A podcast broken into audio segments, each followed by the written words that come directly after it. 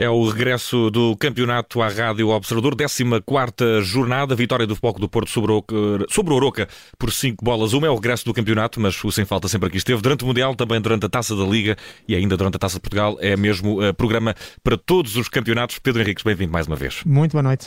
Vamos uh, começar por uh, olhar para a arbitragem de Tiago Martins neste encontro entre o Futebol do Porto e Oroca. Logo ao primeiro minuto de jogo, mais concretamente aos 22 segundos de jogo, houve gol do Futebol do Porto. Sem fora de jogo, isso temos quase como certo. Mas na tua opinião, Pedro, há aqui algo que ficou por hum, observar, ou pelo menos por contemplar. Sim, uh, para mim o caso do jogo, até porque é o gol que um, origina, digamos, a abertura uh, rápida é, do marcador e sabemos a importância que isso tem no jogo. Um, e a questão aqui que se coloca tem a ver com a forma como o Futebol do Porto, digamos, ganhou a posse de bola e depois a partir daí partiu na direção da baliza área e marcou o gol. Dito desta maneira, para dizer o quê? Um, é o Grubic que faz uma falta sobre o Alan Ruiz eh, na zona de meio campo, uma carga claramente nas costas. Ele não para o seu movimento, vem de longe, portanto o Alan Ruiz está, digamos, a controlar ou dominar a bola e é carregado pelas costas com o peito, que, que não é permitido. Portanto, não se trata de um contacto, as cargas só são permitidas com o ombro contra igual região do corpo, isto é, contra o ombro ou contra a zona da malplata. Portanto, o peito nas costas carregou, o jogador caiu e perdeu a possibilidade de ficar com a bola e é aí que o Porto ganha uh, o controle e posse de bola. E o que diz o protocolo é que sempre que há um gol tem que se ver se há ilegalidade no gol, sim ou não, e vai-se recuperar sempre o momento em que essa equipa uh, que marca o gol uh, ganha a posse de bola, desde que vá na direção da baliza e que faça o gol. Portanto, se houver jogadas intermédias para trás e para o lado, não conta. E foi o caso. Portanto, é um lance muito difícil para o árbitro, porque em jogo jogado é normal que o árbitro tenha entendido aquilo como apenas um contacto normal. Isto é um lance claramente de televisão. Televisão significa vídeo-arbitragem. Para mim, a carga nas costas é óbvia e, e, clara, e daí que o VAR devia ter feito a sua intervenção no sentido de anular o gol.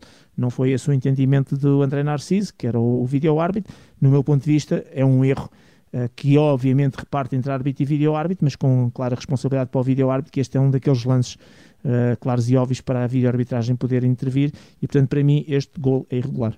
Primeiro uh, golo uh, do jogo, também primeiros momentos do jogo, primeira jogada. O Palco do Porto chegou ao uh, primeiro golo aos 22 uh, segundos por Otávio. Na opinião do Pedro Henriques, fica aqui uma falta por marcar à, logo no, no, início da jogada, uma falta de uh, Gruites. No minuto 18, temos o segundo golo do Palco do Porto. estava em grande carga a equipa dos Dragões.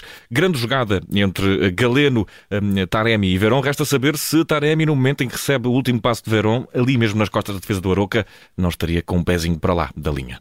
Não, gol legal do Futebol Clube do Porto, no momento em que o Verón, digamos, faz a assistência para o Taremi, o jogador número 21 do Aroca, Milovanov, está a colocar o Taremi em jogo. E, portanto, o gol 2 do Futebol Clube do Porto, gol legal, sem motivo para fora de jogo. E uh, Pedro Henriques, temos uh, também aqui um lance ao minuto 24 na área do Aroca, isto porque reclamavam os homens de foco do Porto uma eventual mão do homem que na segunda parte chegou até a fazer um autogol para a equipa do Aroca. Exato. Falamos de há pouco. Sim, realmente a bola vai bater no braço, mas vai bater no braço depois de ressaltar na perna eh, do, do, jogador do, do Aroca que estava já caído no chão. E portanto eh, digamos que a bola vai de forma inesperada ao braço. Não há volumetria anormal, não há tentativa de jogar a bola deliberadamente. Se a bola fosse diretamente ao braço estaríamos a, a, a dar outro tipo de interpretação sendo de ressalto neste caso concreto lance legal e sem motivo para pontapé de penalti. E depois, ao minuto 34, chega o eh, terceiro gol do Foco do Porto, um gol a cada 10 minutos neste início de primeira parte Exato. derrompante. Resta saber se havia aqui motivo para o jogo. Mais uma vez, Taremi a conseguir eh, plantar-se nas costas Exato. da defesa do Aroca. Uh, não pareceu fora de jogo. Resta saber se havia qualquer coisa que ficou por contemplar. Não. não. Gol legal, é um pontapé livre batido de forma rápida por Otávio. E, uma vez mais, quem é que coloca em jogo o Taremi? Milovanov, o mesmo jogador número 21 que ao minuto 18 tinha colocado em jogo o Taremi, volta agora a colocar de novo o Taremi em jogo e, portanto, mais um gol legal do Futebol do Porto sem motivo para fora de jogo. E ao minuto 37, Alan Ruiz, é jogador do Sporting, agora a militar no Aroca, também um dos homens mais perigosos da equipa eh, do Norte, teve aqui eh, um amarelo. Resta saber se é bem mostrado, foi ali uma entrada Sim. negligente sobre o jogador do Foco do Porto. Eu na altura no direto fiquei focado nas pernas e não naquilo que realmente aconteceu quem estava a fazer o relato tinha referenciado que realmente teria havido um braço na cara, depois fui rever o lance e, e efetivamente sim, uh, braço esquerdo na cara de Veron e portanto este comportamento anti, incorreto antidesportivo por parte de Alan Ruiz a ser bem penalizado com o respectivo cartão amarelo. Uh, primeira parte a terminar com o primeiro amarelo uh, do jogo, ao minuto 49, já na segunda parte, foi amarelo para mais um homem do Oroca, desta feita Sila. Pois, esta é a tal situação que nós dissemos que iríamos descortinar, aquilo que depois apercebi, até depois até te mandei aqui pelo nosso WhatsApp. Sim, temos aqui umas pulseirinhas olha, de cor Exatamente. e de combinação, estão ótimas, parecem aquelas de verão que se compram no Algarve, mas se calhar para futebol Exatamente. não é assim tão prático. Não, não, aqui a questão que se coloca é que eu não encontro uh, enquadramento legal para uh, o jogador ser advertido Uh, pelo uso, digamos, daquilo que ele tem no, no, no pulso. E o que ele tem no pulso, uh, efetivamente, é um, é, é uma braçadeira, mas uma braçadeira como se fosse um punho, daqueles punhos que se usa no ténis, que muitas vezes os jogadores utilizam e os árbitros até utilizam para segurar o apito e para limpar o suor. E, portanto, quando nós vamos à procura daquilo que é o enquadramento uh, da lei, o que a lei depois fala é um conjunto de coisas, com pulseiras, joias, etc., que não podem ser utilizadas e, sobretudo, não pode ser utilizado qualquer tipo de pano, de adesivo ou de fita que esteja eventualmente a cobrir uh, esse tipo de, de objeto. Ali não é o caso, é um punho normal que realmente tem três cores que dá-me ideia que são as cores do país do, do, do jogador em questão. Uhum. Um, portanto, não vejo enquadramento na lei, não se trata de uma joia, não se trata de uma pulseira, não, nada daquilo põe em risco a segurança ou a integridade física do próprio ou de outros, uh, uh, e portanto não vejo. Uh, o, que, o que acontece quando há uma peça do equipamento que não esteja regular, o que diz a regra, é que o árbitro deve avisar o jogador que deve sair para repor esse equipamento. Se ele se recusar a fazê-lo, então aí sim é advertido. Portanto, digamos que há primeiro uma advertência verbal antes de se passar ao cartão amarelo. E por isso é que eu acho muito estranho o mostragem do uhum. cartão amarelo pode-me estar aqui a escapar alguma coisa que eu não saiba, obviamente, e por isso não vou dizer nem que foi bem, nem que foi mal, é, olhando para aquela abraçadeira, para aquele punho que ele tinha, aquilo não é motivo para que ele uh, possa ser divertido. A mim parece-me que tem miçangas, Pedro. O facto de ter miçangas não pode pois, ter é, alguma coisa aqui sim, a ver, caso de repente. É, é, por isso, é aqui a questão que se coloca é, se aquilo for um punho, tipo o punho normal de limpar o suor, tudo tranquilo, não há nenhum problema. Se for uh, aquilo que é enquadrado já num género de uma pulseira, que já tem uma superfície irregular, aí o árbitro, considerando que efetivamente aquilo põe em risco a segurança ou a integridade física dele ou do outro, e se por exemplo se tivesse miçangas, obviamente que sim, já pura, ele tem que informar e avisar o jogador que tem que repor, se ele não cumprir com isso, então aí sim pode ser advertido. Portanto, eu vou dar aqui, entre aspas, por isso é que não digo nem positivo nem negativo, vou dizer que uh, aparentemente aquilo que eu vi não há enquadramento, se houver ali qualquer coisa naquele punho que ele tem, que realmente tem uma irregularidade e que pode pôr em risco, ele tem que ser avisado para retirar e depois, se não, não retirar, é que leva o cartão amarelo. Daí que será interessante ver o que é que foi escrito no relatório do árbitro para tentar perceber se realmente estão lá estas tais uhum. miçangas que põem em risco, se ele, o árbitro vai referir que avisou o jogador que tinha que retirar. Portanto, há aqui um conjunto de coisas. De qualquer maneira, aqui que me importa mais do que estar a dizer se foi bem ou foi mal mostrado o cartão amarelo é informar as pessoas que nos ouvem do que é que diz a regra, do que é que diz a lei, no que diz respeito à parte dos equipamentos dos jogadores e daí as pessoas ficarem com este, com este esclarecimento teórico. Depois, se calhar, ainda vamos ter a oportunidade de saber, e vamos mesmo saber qual é, Quando sair o, relatório. Uh, o, que é que foi, o que é que foi escrito no relatório para tentar depois perceber o enquadramento que só pode ser por aí ter as tais miçangas, ter alguma coisa irregular e que o árbitro acha que aquilo realmente podia magoar alguém e nessa perspectiva ter dito ele para tirar e ele não ter retirado e então aí sim o cartão amarelo impõe-se. Pedro Henriques, temos mais o lance, desta feita ao minuto 60, amarelo para marcando o Poco do Porto, na tua opinião, bem mostrado?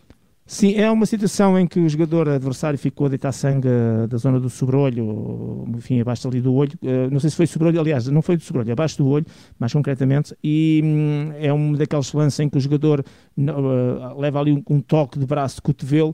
Eu deduzo que, aliás, deduzo não, por aquilo que foi a repetição, não houve qualquer intenção, não foi deliberado, mas sendo uma zona da cara, é sempre aquela questão de, do árbitro advertir, porque é tal zona que é de proteção. Portanto, vou dar como boa decisão, até porque só dá um, parece o jogador deitar sangue e depois só há uma repetição mais à frente uhum. e é muito pouco para nós podermos inferir, mas deduzo que tenha sido por aí que o árbitro tenha mostrado o cartão amarelo.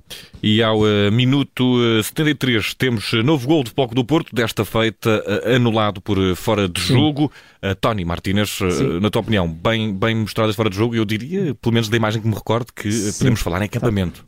Sim, aqui a questão, e por isso é que este lance é muito interessante, é porque realmente a gente vê o Tony Martins lá à frente, eh, enfim, acampado, chamamos assim, e portanto está claramente fora do jogo. O problema é que a bola, o problema é que não é problema, porque a decisão foi correta, é que a bola não foi tocada por um jogador do Futebol do Porto, isto é, antes, depois de ser tocada por um jogador do, do Futebol do Porto, a bola bate no Sila.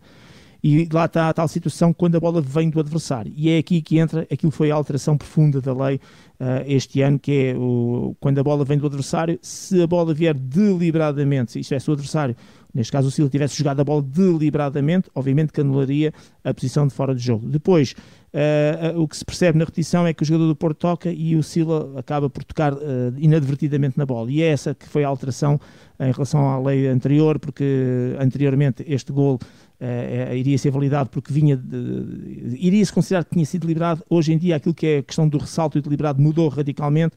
É preciso que o jogador tenha realmente todas as condições, esteja a olhar para a bola, não, esteja, uh, não, não, não leva ali com a bola de perto, etc. Há ali uma série de condicionantes. Portanto, resumindo e concluindo, neste caso concreto, não obstante ter tocado no Sila e de acordo com a alteração que houve dos ressaltos, é como se a bola tivesse vindo do jogador do Futebol do Porto. E nesse sentido é considerado fora do jogo porque não se considera que o Sila tenha todas as condições para ter jogado a bola deliberadamente. E, portanto, dentro dessa perspectiva, gol bem lá. E uh, Pedro Henriques, temos ainda ao minuto 84 um amarelo para João Basso da equipa do Oroca. Sim, bem mostrado, o PP ia entrar na área com perigo, o João Basso coloca-se na frente, faz uma obstrução clara com contato, com o objetivo de destruir a jogada, corta um ataque prometedor, cartão amarelo bem mostrado. E temos, eh, para finalizar, e antes de conhecermos a nota de Tiago Martins, eh, ao minuto 86, mais um golo anulado ao Foco do Porto. Foi bem? Sim, Bem, Cardoso, Fábio Cardoso cabeceia, o guarda-redes defende para a frente e o Marcano faz a recarga. No momento em que o Fábio Cardoso cabeceia, o Marcano já estava em fora de jogo e tira vantagem da posição em que se encontrava de fora de jogo, quando depois o guarda-redes defende a bola. E, portanto, fora de jogo bem assinalado e, neste caso, gol bem lado ao Floco do Porto. E resta saber, neste regresso do campeonato, 14 jornada, vitória do Floco do Porto por 5 bolas a uma. Resta mesmo só eh, saber, como dizia Pedro, a nota que dás a Tiago Martins, árbitro deste encontro nota positiva, mas nota baixa, nota 5, com base exatamente uh, naquilo que foi o primeiro gol. Uh, temos que perceber claramente que se fosse o quinto gol uh, seria ligeiramente diferente, se calhar a nota poderia ter um bocadinho mais. Aqui é o primeiro gol, é o gol que desbloqueia logo no minuto 1, um, no meu ponto de vista incorreto e embora aqui no Sem Falta não tenha que meter, obviamente, naquilo que é o jogo propriamente dito, parte técnico-tática, obviamente que a maneira como o jogo foi, o Porto mais tarde ou mais cedo acabaria sempre por fazer gols como acabou por fazer, mas de qualquer maneira é o gol que desbloqueia e, quando sendo incorreto, acho que o VAR aqui teria ter dado uma ajuda no sentido de invalidar este gol e só por isso é que dou uma nota positiva mais baixa, porque de resto o árbitro teve bem, os gols foram anulados, até na maneira como geriu esta parte disciplinar, um jogo com 27 faltas, que é uma média bastante baixa para a Liga Portuguesa, com apenas 4 cartões amarelos, e portanto acaba por ser em tudo bastante positivo, mas este lance para mim acaba por determinar um bocadinho o que, é, ou que foi o baixar desta nota, por isso nota 5, nota positiva para Tiago Martins. Pedro Henrique, está concluído mais um sem falta, não vai faltar esta quinta para o jogo do Sporting e também não vai faltar esta sexta para o jogo Exato. entre Braga e Benfica. Contamos contigo, um grande abraço, um bom descanso um e regresso ao campeonato. Alegria. Bom ano também, Pedro. Boa passagem de ano. Embora nos vamos eh, encontrar amanhã. Até amanhã.